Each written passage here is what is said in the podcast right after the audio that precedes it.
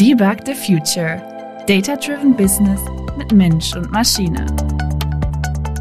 Ein Podcast von PwC Deutschland. Mit Frauke Schler von Gellecom und Andreas Odenkirchen.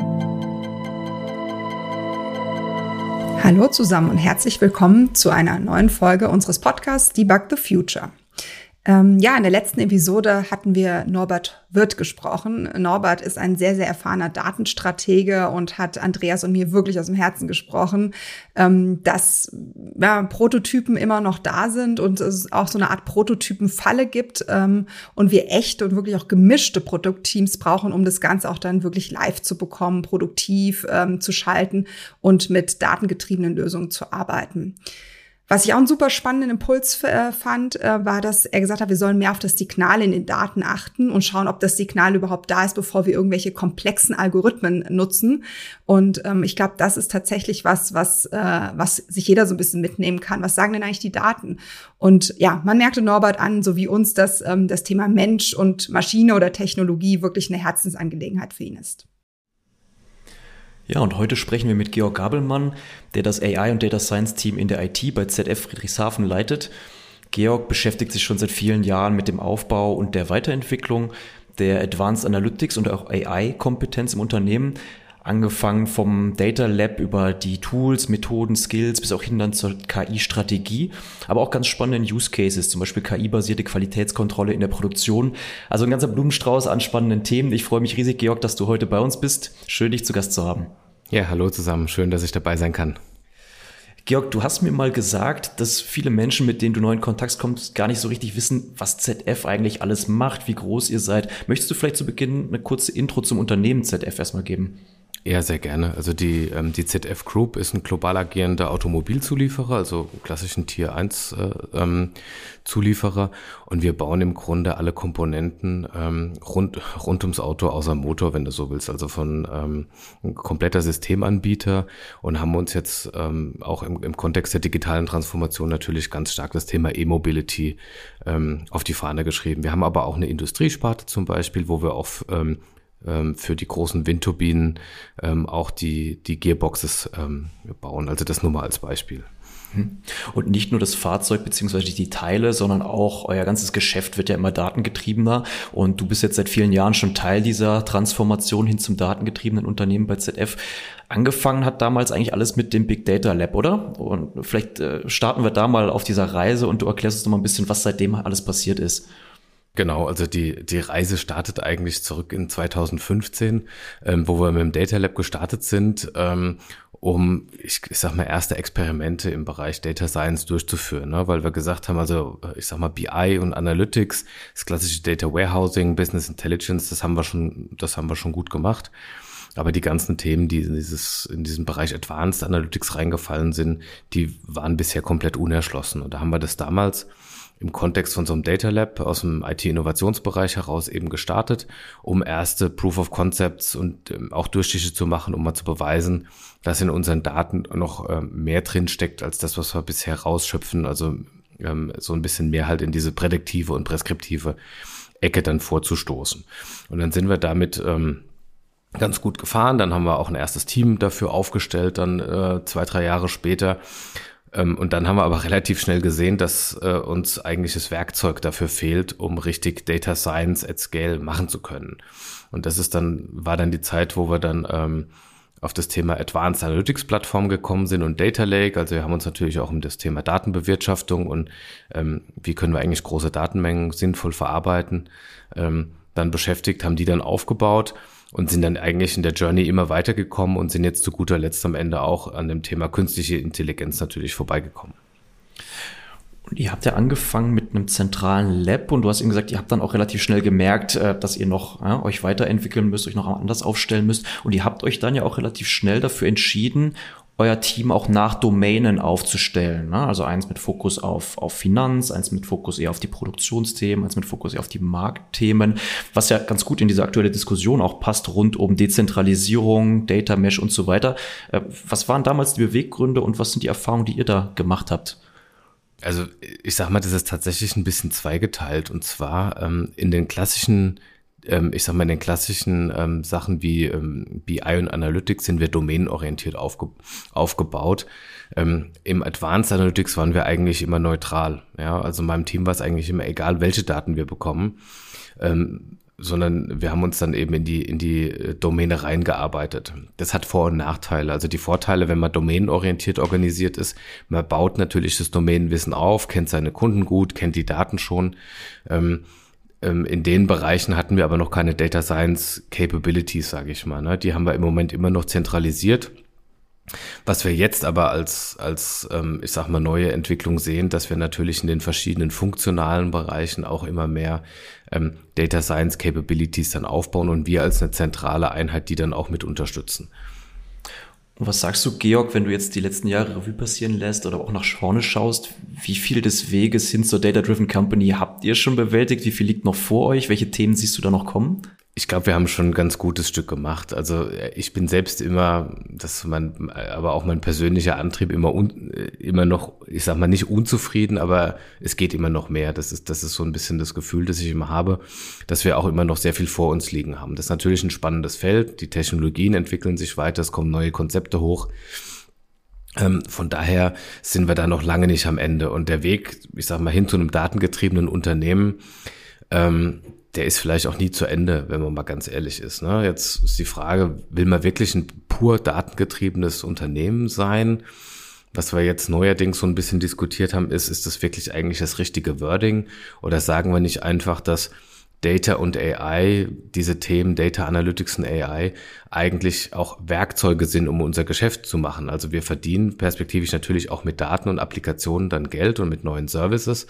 Aber wir sind natürlich auch immer noch ein Automobilzulieferer. Also vielleicht sehen wir Data und AI perspektivisch mehr auch als ein Werkzeug oder um ein Mittel, um erfolgreicher zu sein. Und da ist es dann vielleicht eher so, dass wir über die Kompetenzen in diesen Bereichen sprechen müssen, dass das eine Kernkompetenz von uns wird, wo wir heute viele Kernkompetenzen im ingenieurwissenschaftlichen Bereichen haben natürlich, ähm, dass aber diese Data- und AI-Kompetenzen zusätzlich dann auch eine Kernkompetenz von uns werden. Hm. Finde ich auch einen spannenden Aspekt. So Daten und Produkte sind ja Acceleratoren am Ende. Ne? Das geht ja auch so ein bisschen in die Richtung, zu sagen, entweder ähm, wir nutzen sie quasi für uns selbst bis dann hin, dass wir wirklich Geschäftsmodelle daraus machen und äh, uns unterstützt uns. Ich glaube, das ist, glaube ich, immer noch die Grundidee. Und ähm, ja, es klingt schon so, dass dass auch aus eurem Team und von dir dann wahrscheinlich auch viel so Push kommen musste am Anfang. Also zu sagen, dass ihr wirklich das Thema auch ähm, in, in die Domänen reingetrieben habt, sozusagen, dass, äh, äh, dass da die Leute auch ähm, ja, es attraktiv finden und mitziehen. Wann hast du so ein bisschen gemerkt, ja, jetzt das kommt an ähm, und so ein richtiger Pull dann entstanden ist? Genau, also der, der Push, der ist nach wie vor da, den braucht es auch nach wie vor von uns. Ich meine, dafür sind wir auch da, dass wir natürlich auch als Consultants in-house auftreten und unsere Business Partner und ich sag mal unsere internen Kunden natürlich an die Hand nehmen und diesen Weg mit aufweisen. Ähm, dennoch, ich sag mal, über die letzten Jahre hat sich dieser Push immer weiter reduziert und dieser Sog oder dieser Pull aus dem Business ist schon hier und da entstanden. Noch nicht überall, muss man auch dazu sagen, aber ähm, ich sag mal, das hat sich ganz einfach daran ähm, wiedergespiegelt, dass es mehr inter interessierte Leute gab. Wir haben mehr Requests bekommen und am Ende werden dann natürlich auch in die Planung Budgets und Projekte eingestellt. Ähm, da hat sich es eigentlich ganz deutlich wiedergespiegelt, dass in unserem, in unserem Portfolio im Grunde dann auch immer mehr Projekte im Bereich Advanced Analytics dann aufgetaucht sind. Und wie habt ihr es so geschafft, diese Awareness überhaupt äh, zu machen? Gab es dann irgendwelche Data Literacy, Data Upskilling Programme oder kamt ihr wirklich eher so über die Use Cases? Ähm, sowohl als auch, würde ich sagen. Also wir haben natürlich viel auch, ich sag mal wirklich, ähm, über Use Cases versucht, ähm, die Awareness zu schaffen. Wir haben verschiedene, ich sag mal, Awareness Sessions natürlich auch gemacht. Wir hatten ein Konzept, das hat sich Data Gym genannt.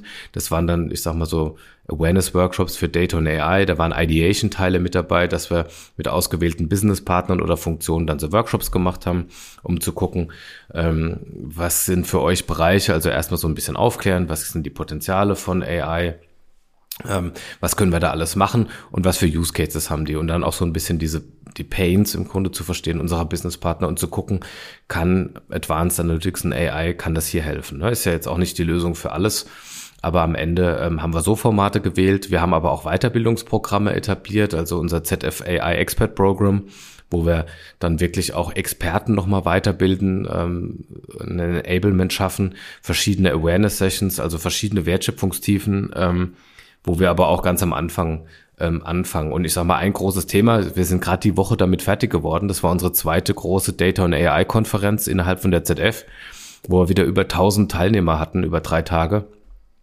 Und das sind natürlich dann auch Formate, wo wir dann von der ZF für die ZF ähm, quasi ähm, Präsentationen zeigen, ähm, Workshops machen und voneinander lernen und äh, im Grunde dieses Netzwerk aufbauen. Also wir haben jetzt auch eine große Community, die Data und AI Fellows, ähm, aufgebaut, wo wir jetzt inzwischen auch schon knapp 700 Mitglieder haben. Wow, das ist viel. Äh, und du hast auch schon so ein bisschen beschrieben, äh, es ist ja super, ne, wenn da so eine Motivation entsteht, so eine Community entsteht, viele Ideen für Use Cases. Ne? Das ist ja immer so das Thema, dass man das auch haben will. Gleichzeitig bietet es natürlich auch so ein bisschen so, ein, so einen Punkt, dass man auch Sachen mal einbremsen muss. Ne? Sagen muss, hey, da ist vielleicht jetzt nicht so der richtige Use Case, ähm, die Daten reichen nicht aus, äh, vielleicht ist auch kein richtiger Business Case dahinter. Ähm, wie steuert ihr da? Auch über Business Case oder wie gehst du mit solchen Situationen um?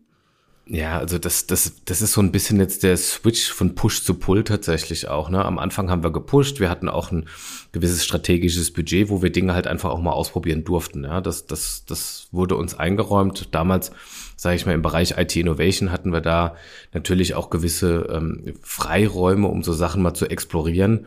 Da hat man nicht immer ganz so hart auf den Business Case geguckt. Was aber, aber am Ende, die letzte Meile, hat dann manchmal so gefehlt, das Business Buy-in.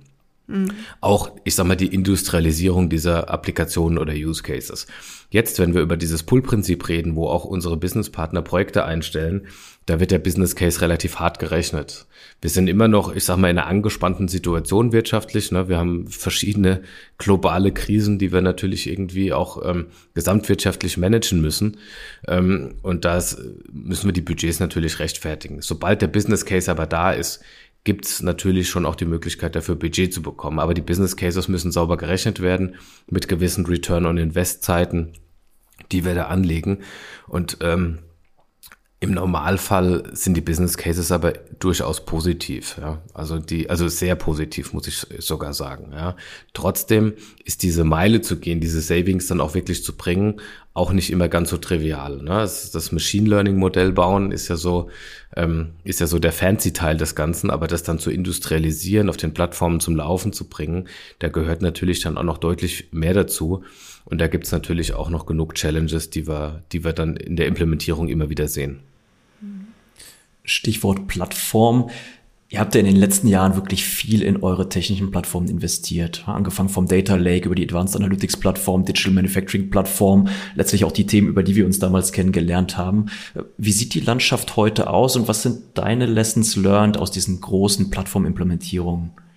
Also die Plattformen sind nach wie vor da und ich bin immer noch fest davon überzeugt, dass wie wir es gemacht haben, tatsächlich der richtige Weg, Weg war. Ja, also rückblickend ist man natürlich immer schlauer. Vielleicht hätte man das eine oder andere noch mal ein bisschen anders gemacht.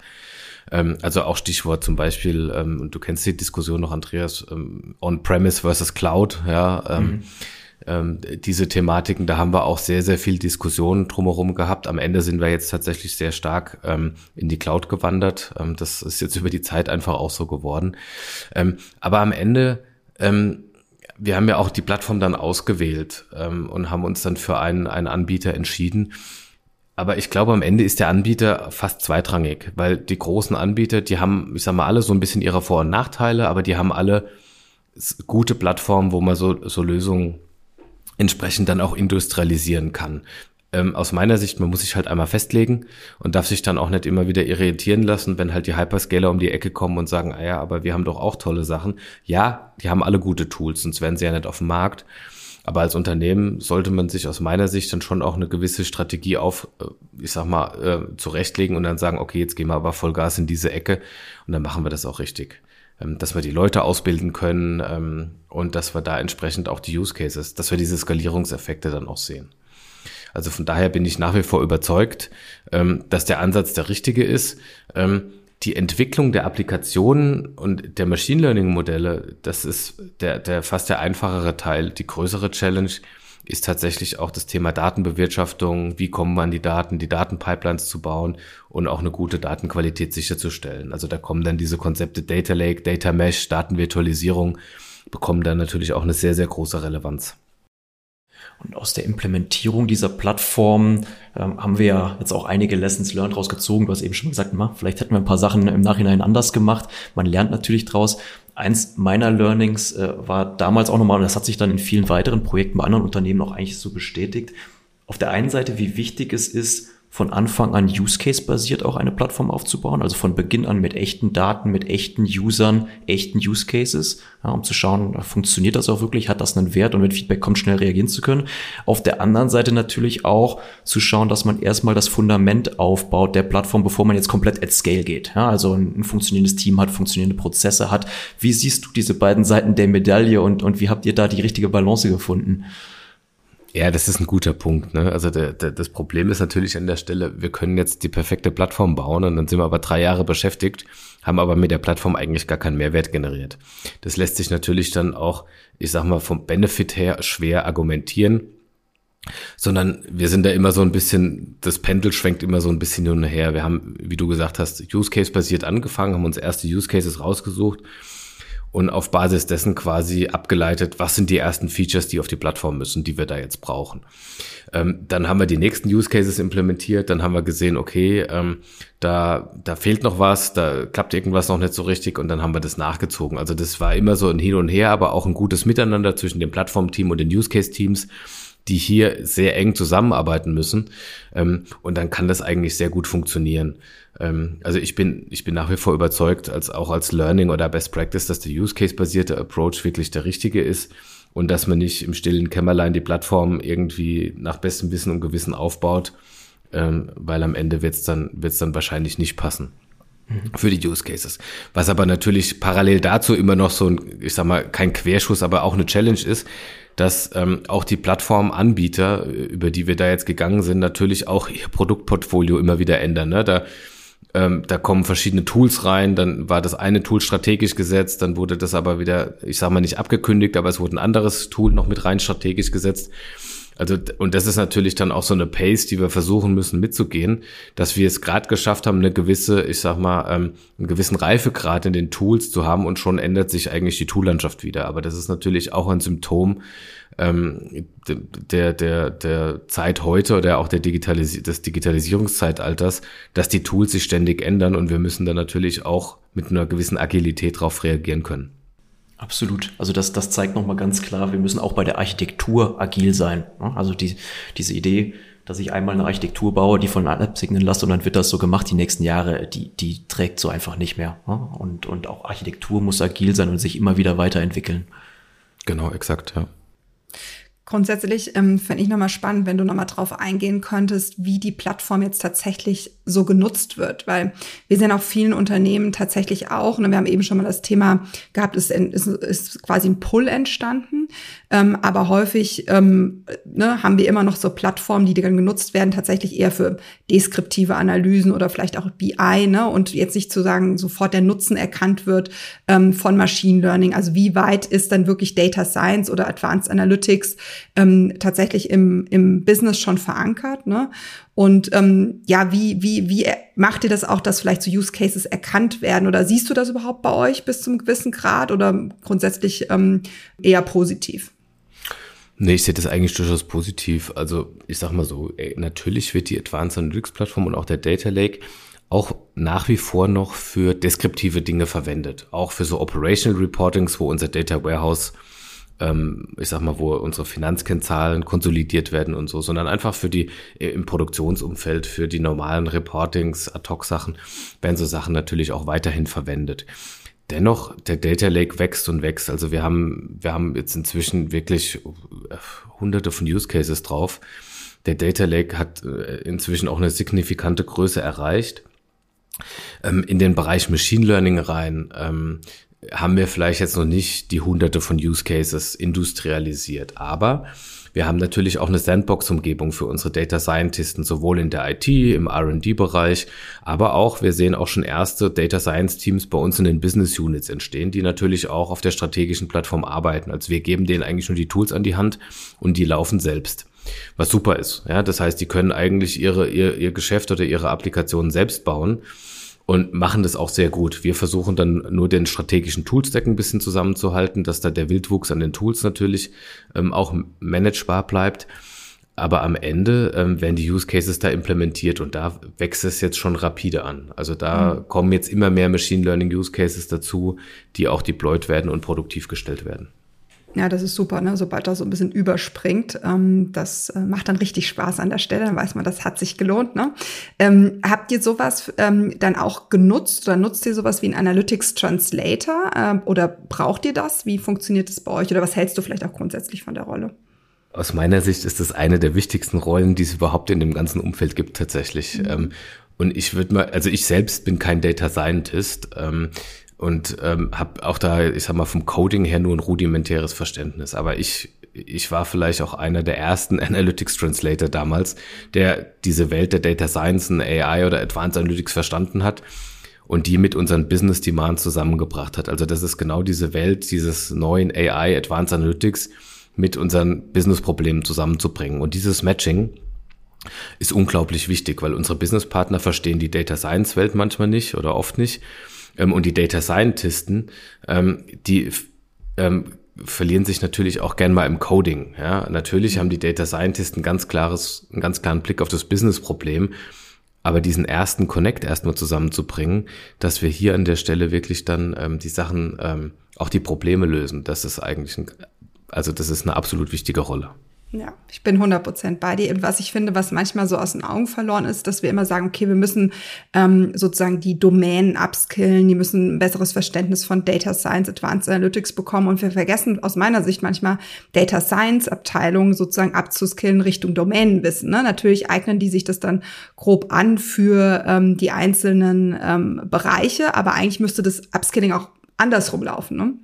Absolut, genau. Und das ist natürlich, ähm, da, da kommen wir eigentlich zu dem Punkt, den der Andreas vorhin gesagt hat, dass wir domänenorientiert aufgestellt sind. Also wir arbeiten als Data Science Team da auch eng mit unseren, ich sag mal, BI und Analytics Teams, die domänenorientiert sind zusammen, weil die sich natürlich mit dem Thema Daten, Datenbewirtschaftung in dem Bereich super auskennen. Wir bringen dann eher die ähm, neutralere Data Science Capability mit rein und gemeinsam diese verschiedenen Skills an den Tisch zu bringen, das führt dann eigentlich zum Erfolg. Ja, also es ist nicht so, dass dann Data Scientist allein auf weiter Flur ist. Deswegen nehmen wir auch immer, oder das ist eine Grundvoraussetzung bei uns in den Projekten, dass wir sagen, wir brauchen auch diesen Subject Matter Expert aus dem Business mit rein, ja, der am Ende damit arbeiten muss, der den Pain hat, ähm, dass die Leute auch wirklich fest Bestandteil sind ähm, dieses äh, Projektteams oder Produktteams. Jetzt beschäftigst du dich ja aktuell stark mit einem Use Case, den ich extrem spannend finde, Georg. Stichwort Computer Vision. Erzähl uns doch mal, was ihr da gerade macht. Mhm. Also genau, wir haben uns, wir haben uns, ich sag mal, zwei große Technologiethemen so ein bisschen auch auf die Fahne geschrieben. Das eine ist das Thema Natural Language Processing und das andere ist eben das Thema Computer Vision. Weil das zwei Themen sind, die rein forschungstechnisch oder auch methodentechnisch schon sehr gut anwendbar sind. Und gerade das Thema Computer Vision ähm, in, in die Produktion zu bringen. Also die klassische Qualitätsinspektion gibt's ja schon seit Jahren. Ne? Das ist jetzt auch nichts Neues. Was wir jetzt versuchen, ist, dass wir quasi AI-based Quality Inspection bei uns in die, äh, in die in, ins Manufacturing, also in die Produktionsanlagen reinbringen um dann, äh, ich sag mal, Werker, Qualitätsingenieure zu unterstützen, zu supporten, beziehungsweise gewisse Dinge auch schon vollautomatisiert machen zu können, im Sinne von, wo wir heute vielleicht gar nicht in der Lage sind, gewisse Dinge oder Qualitätschecks zu machen. So, jetzt ähm, haben wir uns das Thema vorgenommen und das Schöne darin ist, wir verwenden hier wirklich unsere strategischen Plattformen wieder, über die wir jetzt dieses Scaling angehen. Das ist einmal die Advanced Analytics Plattform im Data Lake, aber eben auch ähm, unsere Digital Manufacturing Plattform, wo diese strategischen Plattformen jetzt immer näher zusammenwachsen und zusammenarbeiten. Und dieser Use Case ist im Grunde jetzt dafür da, dass wir ich sag mal, so ein, ein Machine Learning Modell an der Produktionsmaschine zum Laufen zu bringen, ist machbar. Das haben wir auch schon ein paar Mal gemacht in ersten Pilotanwendungen. Was aber jetzt eben diese Initiative, die wir jetzt treiben, diese Computer Vision Toolbox ist, ist, dass wir das at scale und reusable ähm, in die ganze ZF-Welt hinaustreiben können. Also wir haben die Mechanismen auf der Plattform automatisiert, ähm, Dinge zu deployen, zu testen, ähm, und dann diese Use Cases wirklich ähm, in den Hunderten zu deployen. Ja, nicht mehr einzelne Use Cases zu sehen, sondern wirklich in die Hunderte zu gehen Und da wirklich diesen Scaling-Faktor und das ist dann, wo uns die Cloud-Plattform eben dabei helfen können und Dinge wieder zu verwenden. Und dann haben wir richtige Skalierungsfaktoren in diesem Szenario. Und ich finde das wirklich beeindruckend, wenn man sich nochmal klar macht, was es eigentlich heißt, das global zu skalieren in eurem Kontext. Ne? Also auf der einen Seite über 190 Produktionswerke weltweit, dann aber auch jeweils am Prüfstand unterschiedliche Kameras, ja, mal zwei, mal drei, mal aus anderen Winkeln, andere Belichtung, dann natürlich die ganze Varianz an Teilen, die ihr prüft. Über was sprechen wir hier? Über wie viele Modelle, über wie viele Deployments sprechen wir hier? Das ist ja wirklich at massive scale, oder? Genau, also theoretisch schon. Also äh, wir hätten perspektivisch, ich glaube ich, 100.000 Deployment Targets. Aber wir haben uns jetzt erstmal noch ein relativ konservatives Szenario auferlegt, äh, das wir gerechnet haben. Und das wäre erstmal ein Deployment Target von einem Prozent. Ähm, und das hört sich super wenig an, sind am Ende aber über 1000 solcher Deployments. Ja? Also ein Deployment ist quasi eine Quality Inspection oder eine Detektion von, von einem Teil, das halt an der Kamera vorbeiläuft. Und das, äh, ich sag mal jetzt über die nächsten Jahre gedacht, ähm, wollen wir da schon äh, über die 1000 dann perspektivisch mal kommen. Und das ist natürlich durchaus auch eine Challenge. Jetzt hört sich ein Prozent relativ wenig an, aber so tausende Use Cases zu deployen, die Modelle zu entwickeln ähm, und dann auch zu betreiben, dafür müssen wir natürlich jetzt eine gewisse Effizienz auch reinbekommen. Und wir werden uns sicher auch nicht leisten können, für jeden einzelnen Fall ein neues Modell zu entwickeln sondern wir werden natürlich ein Modellrepository haben, wo wir gewisse Machine Learning Modelle wiederverwenden können und dann vielleicht, ich sage immer, auf den lokalen Dialekt, ich sag mal, der Maschine dann nochmal nachzutrainieren. Hm. Wahnsinnig ambitioniert, ne? super interessant. Äh, und du hast so ein bisschen jetzt schon die, die, die Wörter fallen lassen, at scale oder Industrialisierung. In dem Fall klingt das jetzt ja schon auch stark nach MLOps am Ende. Wie siehst du da bei euch den Reifegrad? Ja, äh, absolut. Also MLOps, ich sag mal, ist fast ein Must-Have, um dieses Szenario sinnvoll umsetzen zu können, mhm. weil sonst fliegen wir natürlich aus der Kurve ähm, und äh, werden das mit der Mannschaft, die wir heute haben, beziehungsweise die wir jetzt auch sukzessive weiter aufbauen, ähm, gar nicht schaffen können. Das heißt, es ist eine absolute Grundvoraussetzung, dass wir MLOps richtig machen. Ähm, vom Reifegrad her würde ich sagen, sind wir da schon auch noch immer am Anfang. Wir sind uns sehr wohl bewusst, was das ist und wie wir das machen. Es gibt auch in verschiedenen Bereichen Ansätze, um das umzusetzen.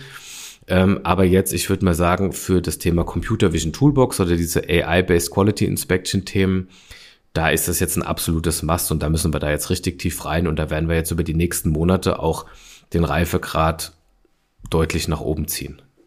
Mhm. Und wir haben ja bewusst unseren Podcast auch unter dem des Motto Mensch und Maschine gestellt. Du hast es mhm. eben auch schon mal so angesprochen, die Technologie ist auch ein Enabler und der Mensch spielt äh, noch eine Rolle, zum Glück, und äh, wahrscheinlich auch eine sehr große.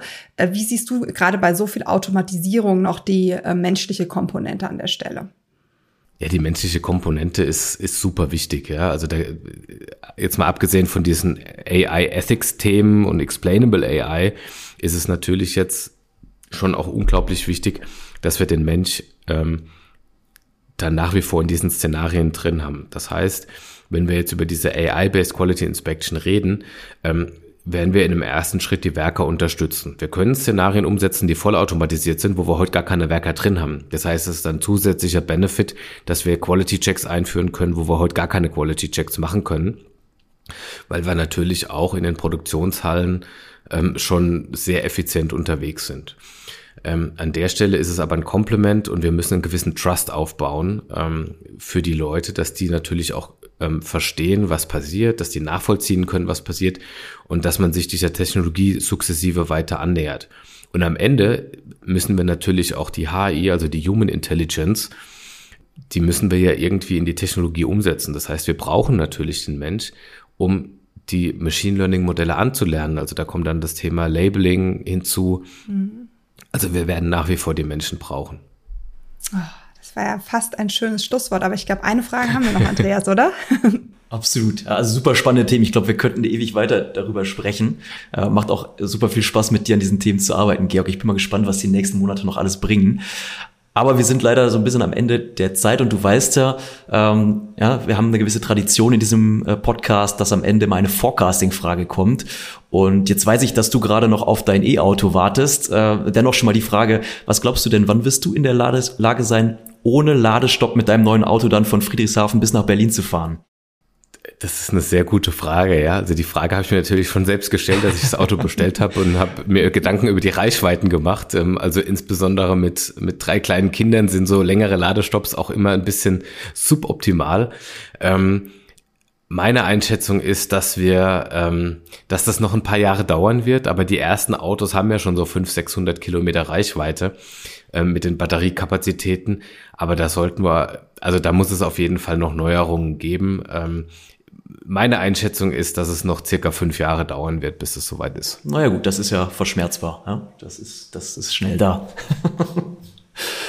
Ganz lieben Dank, dass du bei uns warst. Wirklich tolle Themen, die ihr da habt. Weiterhin viel Erfolg damit. Aber vor allem danke für deine Zeit und dass du so offen mit uns darüber gesprochen hast.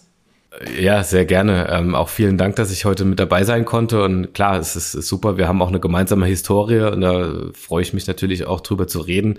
Und es sind schöne, spannende Themen, über die wir reden können. Es sind auch viele Erfolge dabei, die wir da äh, geleistet haben. Von daher, ähm, ja, war es wirklich, war es wirklich schön, heute da zu sein. Vielen Dank, Georg. Es war also äh, inspirierend äh, und das ist doch immer schön. Äh, wir sind, wir dürfen verraten, wir sind an einem Freitag. Ich finde es immer toll, äh, wenn man so Themen nochmal am Abschluss der Woche diskutiert und beschwingt ins Wochenende gehen kann. Ähm, und ja, die Zuhörerinnen und Zuhörer, die äh, bei dem Podcast dabei sind, dürfen sich äh, dann auch danach wieder auf die nächste neue Ausgabe freuen, wo wir eine Special Edition machen ähm, mit Merck. Ähm, ihr wisst ja, dass wir schon so drei Teile geplant hatten mit Merck. Wir haben zwei schon gehört. Jetzt kommen ähm, die Teile, die sich um das neue Projekt bei Merck, dem Projekt Lieb drehen werden. Ähm, und da geht äh, Merck einen ganz großen Schritt voran. Sie ähm, ja, schaffen ihre klassische Planung ab und machen nur noch ein Top-Down-Target-Setting und steuern über einen rollierenden, automatisierten Forecast. Und das bedeutet natürlich auch, da wird viel Technologie drin stecken.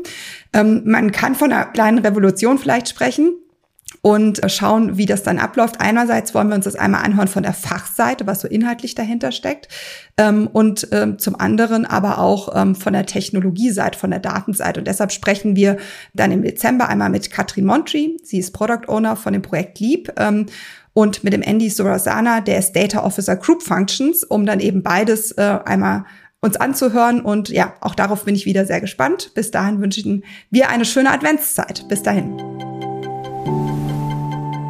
Das war Debug the Future. Data-Driven Business mit Mensch und Maschine. Ein Podcast von PwC Deutschland. Mit Frauke Schler von Gellecom und Andreas Odenkirchen.